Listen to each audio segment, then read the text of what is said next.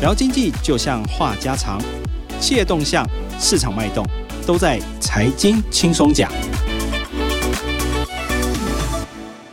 各位听众，大家好，欢迎收听由静好听与静周刊共同制作播出的节目《财经轻松讲》，我是副总编辑曹以斌。我们这礼拜要谈一个话题，哈，这个话题应该会有很多喜欢速度感的朋友会很喜欢，因为台湾哈这几年已经吹起一个风潮，就是赛车这个运动。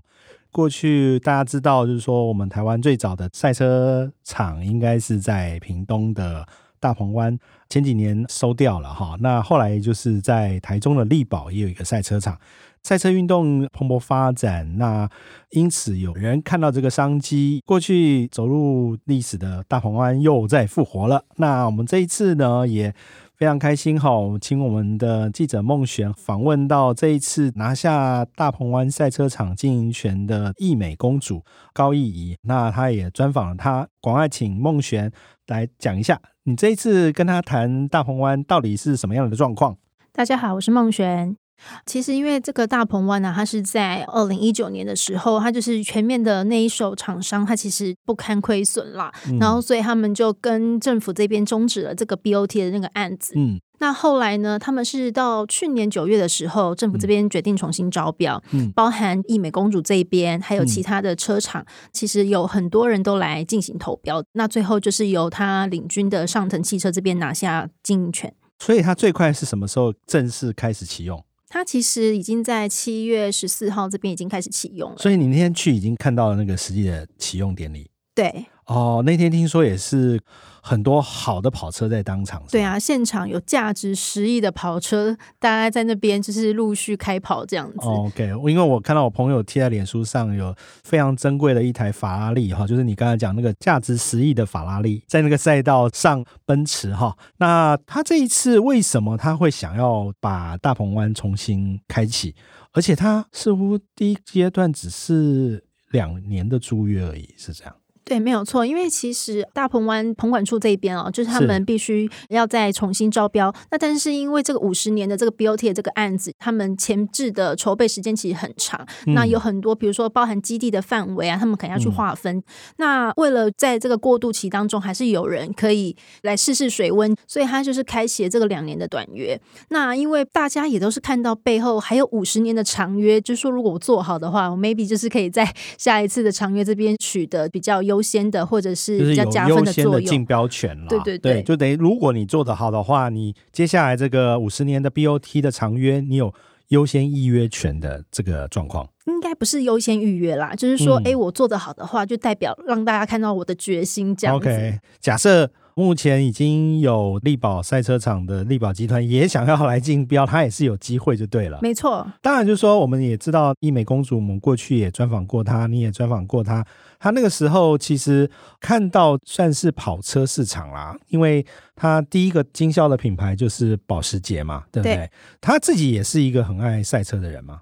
对啊，没错，因为他并没有在家族企业任职啦，嗯、就是没有在医美任职。对。那他过去都是在美国念书，嗯、那美国那边的有关赛车的运动其实是比较风行的。对。那他在当学生的时候就已经有在那边的赛车学校上课，嗯，甚至在他二十几岁的时候有拿下赛车手的执照。哇，一个娇娇女可以考上赛车执照。是蛮不容易的，不过因为她那时候在美国念书，那美国的这个国情哈，其实她没有阻止女生去做赛车这个运动。当然，在台湾这几年也有很多女孩子也是很喜欢这个赛车运动，我也看到很多女性赛车手在赛车运动上出现哈。那她这一次我们看到的，她投资大概多少钱？大概现在会有哪些设施已经在里面，可以让这些喜好赛车的人当场可以拿到哪些服务呢？哦，因为其实它这是过渡期的短约，那它目前就只有针对这个赛道的部分进行开放，嗯、那所以他们现在可以经营的就只有这个部分。嗯，那他们目前呢是斥资了大概两千万元，嗯、最主要还是针对赛道的这个路面啊，嗯、还有周边的这个基础设施进行翻修，就等于是旧的大鹏湾赛车场。它只是把硬体重新翻修，因为毕竟荒废了几年，它总是要把它翻翻修路面啊什么，还有招待中心可能要做一些变更或者是翻新啦。好，那它有一些比较新的东西是什么？听说他有一个赛道驾训中心。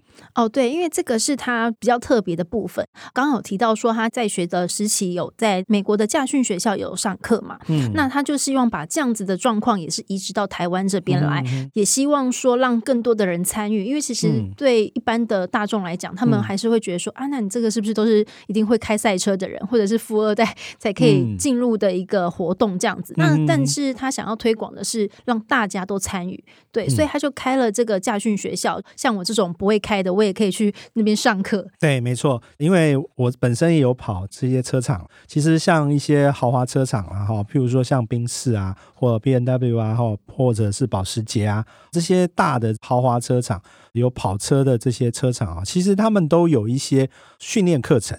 这些车厂也每年都办那个类似跑车驾训营吧，给他们的车主，车主可以开他们自己的跑车去赛车场竞技。他们也会办一些比赛，当然，他也开放一些所谓的潜在客群。假设你想要买保时捷啊，你想要买宾士的跑车啊，他也有借由这个所谓的驾训课程。那我相信，目前当然因为之前只有力宝，那现在又多了大鹏湾。等于说，未来大家可以办这种赛车的训练的这个地方，那加上伊美公主她也有决心，希望可能不限车种，也不限厂牌，你都可以来这边有这个驾训的活动，其实是造福很多想要体会这个速度感的这些车主们哈，可以到大鹏湾来试试看哈，怎么开跑车哦。毕竟开跑车跟一般在路上跑不太一样哦。如果你有真正去跑车的赛车场，因为像我之前有曾经。去过日本，日本我们去马自达，哦，它就有一个他们自己专属的。它其实以前是一个世界的跑车场，那因为后来他们那个赛道后来就等于说那个活动就终止了，就没有再继续办这种全球性的这个跑车。后来马自达是把那个车场的赛道整个买下来，变成他们自己独有的，就等于测试自家的跑车用的。哦，我去跑过一次，那真的是很不一样，那个速度感差很多哈。那当，我们回来看这个义美公主，讲实话啦，她其实要赚钱不是很容易吧？哦，对，因为其实他之前有在 FIA 这边有认证嘛，嗯，然后但是因为其实这个已经失效了，嗯，对全世界来说，赛道的经营其实也不是这么容易，这样，没错，嗯、对，其实他就想了很多方法啦，因为其实过往大家对赛道还是觉得说，哎、嗯，那我是不是只有汽车，对，还有跑车，我可以在上面做一些活动这样子，嗯、但是它并不是只局限于在这个地方，嗯、比如说像越野车啊、重机啊，对对，对，甚至是自行车的活动，嗯、其实都可以在这边举办，是没哦，我刚才提到，就是说这些世界性的什么一级方程式赛车，它是有它自己特殊的赛道规格，像越野车有越野车的规格，基本上每一种所谓赛车联盟有不同的赛道规格。当然说，像我们刚刚讲了摩托车 GP，哈，这些东西都其实有它的赛道规格。我记得大红湾之前也是都有不同的这些竞技，哈，都已经在那边。当然，因为它蛮可惜的是，因为赛道的证书被取消了嘛，它要重新申请，可能还有一段时间啦。那他当然也是很有信心吧。不然不会投这个 两千万的资金下去。那回过头来，你之前访过他嘛？对，他基本上跟一般你认识的这些富二代的公主们有什么不一样的地方？他其实就是一个很直率的人啦，嗯，对。然后，因为他过去是在投行工作嘛，嗯、然后他也在美国念书。其实他个性是比较外放的，是对、嗯。每次看到他就是一身劲装，对不对？没错，啊，非常的率性，讲话也是很直接。对，哦，不过他是易美集团的大公主嘛。那我之前跟他爸爸有聊天嘛，其实他也蛮宠这个女儿的。哦，没有错，他那个时候，因为他一直都在国外，对。然后后来一五年的时候，他就决定回台湾创业，对。因为他非常的喜欢跑车跟赛车嘛，所以他就是决定说，那我要做一个跟汽车相关的，所以上腾汽车才这样成立。是，刚好那一年呢，也就是保时捷啊，他们新北市的这个经销权释出来，一、嗯、美公主对于这个非常的有兴趣，是。那所以爸爸就在后面帮了蛮多的忙，是。我看了一下董监名单，还蛮特别的哈。那还找了那个情谊投资的顾立凯当上腾的董事嘛哈。那顾立凯就是以前台湾 Uber 的总经理嘛，对不对？没错。他其实也是顾家情谊纺织的，算是第二代、第三代，应该是第二代。第二代哈。那基本上他也非常年轻哈。之前我跟他吃过饭。呃，也是一个蛮谦虚有礼的公子哈。我记得他那一块地好像就是他们家的嘛。哦，没有错，因为其实高爸爸就是跟他们那边有认识嘛，嗯、对，然后因为他就是看上那一块地，因为其实那块地蛮大的，是就跟秦毅谈，然后后来他们就决定说好，那我们就是提供地这样子，然后他们就变成那个公司的股东。OK，对就等于说我出地啦，当你的股东啦，那就是说他成立上腾的时候，其实，在新北哈，如果你去大汉桥那附近，其实，在新庄那一带去福大的那一条路上哈，就是一省道上面，其实两边哦都是那种豪华车，不管。是 BMW 啊，或者是 Land Rover 啊，或者是保时捷，其实都在那条路上，都可以看到各个大品牌都在那边。它其实呢，那个保时捷的那个新北的据点算新北最大的吧？我记得是新北最大。而且过去哈，保时捷在台湾其实是由台湾很知名的代理商在代理，他也是从这个他的代理商那边抢过来嘛，对不对？嗯、他那时候抢的状况是怎么样？他其实过去保时捷的这个东西一直都是在范德永业这边在负责经营、嗯嗯，对。后来因为德国的原厂想要把这个收回来嘛，嗯、是对，然后所以他就先试出了这个新北的经销权，然后后来又陆续在台湾开了这个分公司，这样子，嗯、所以变成说范德就变成了经销商之一。那个时候。最早是在台湾只有总代理，就是范德。然后后来就是原厂来哈，德国的母厂来台湾成立分公司，把总代理权收回母厂，变成是各地区的经销权。就是说大家都一样啊，大家都经销商了，没有所谓代理商了啦。那后来他又去争取了其他车厂吧，对不对？对，还有像是那个 Skoda，还有他今年初新拿到的这个韩系品牌 Kia，嗯，其实都是他拿到的。哦，我那次他在 Kia，其实他前段时间吧，Kia 他拿到的时候也成立一个 Kia 的新北的据点嘛。他那时候有讲啊，我们就问他说：“哎，Kia 到底是怎么回事啊？因为他过去都是代理是欧系嘛，我们讲 Skoda 这是福斯集团的哈，那。”当然，保时捷也是相关集团。那现在拿这个韩系到底是怎么回事？他有讲一下他为什么要去拿韩系品牌吗？他当时是有说，因为其实他的设计啊，跟他现在既有的这些品牌其实是可以做出一个区隔的。嗯，对。然后这个品牌又是蛮年轻的，对上腾整个集团来讲是一个加分的作用。嗯，其实它是不同客群啊。我们刚才提到，像保时捷就是豪华的这种。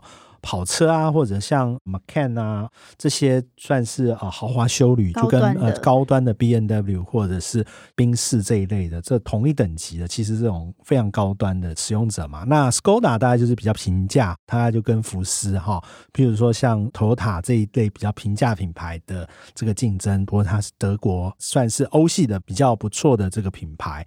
那这次它代理这个韩系哦，Kia Kia 其实在韩国车来说哈，我们今天看了很多韩剧哈，大家都可以看到很多那种 Kia 的车子都在那个韩剧里头出现。前阵子 Kia 的这个电动车 EV 六哈，其实在台湾哈卖的蛮好的哈。刚好 我又认识了 Kia 在台湾的总代理的总裁哈，他也是我的好朋友哈。他就有说啊，Kia 这一两年其实在台湾是卖的非常好。那整个看起来哈，他对车市其实还是蛮乐观的吧？嗯，没有错。以他们自己来讲的话，现在跑车的订单呢、啊，嗯、截至目前为止，你要两年后才能拿到车哦。真的，没错。现在豪华车很可怕。像我一个朋友哈，订那个宾士的那个 G Class 哈，就是那一台在侏罗纪公园里头奔驰的那一台方方正正那个修旅的吉普车那一台，他等了快两年才拿到。他说这礼拜他才要签车。不过这些豪华车主啊，他没有在在乎的，因为他基本上这么贵的车，他就是想要。嘛，他能够等待，我相信对伊美公主而言，她这几年应该也是只恨哈，这个原厂不多提供点车子哦，不然的话业绩会更好啊。当然也看啊，接下来哈，他想要把这个大鹏湾打造成什么样，也是大家比较关心的。对，因为其实我们刚刚一直有提到说，大鹏湾它两年后它会有一个新的一个五十年的 BOT 的那个案子。嗯，那当然各方人马就是看上这个地方。这个基地呢，除了涵盖它现在标到的这个赛车场之外，嗯、其实旁边还有游艇的港区，嗯，然后甚至可以飞轻航机，嗯，还有很多的饭店，还有很多的休闲设施。嗯，那它标下这个赛车场之后，当然目标就是把它放在这边嘛。嗯、那他就希望组团可以让大家把这个周边的观光都。做起来这样子，嗯，所以他的梦想其实不是只有单一个这个赛车运动而已啦，对，打造一个所谓的大鹏湾这个休闲园区啦，就是说你可以去当地，你不只可以赛车，你也可以玩游艇，也可以玩轻航机哦，就是海陆空什么东西都包了，就对了。对，没错。你可以住在那边的饭店哦，有当地的这些旅游，它都可以，因为离垦丁非常近嘛。那其实这个是一个蛮大的梦想啊，也希望他接下来能够完成他这个梦想。我们今天非常谢谢好梦璇来上我们的节目，也感谢各位听众的收听，请持续锁定由静好听与镜周刊共同制作播出的节目《财经轻松讲》，我们下次见喽，拜拜。想听爱听，就在静好听。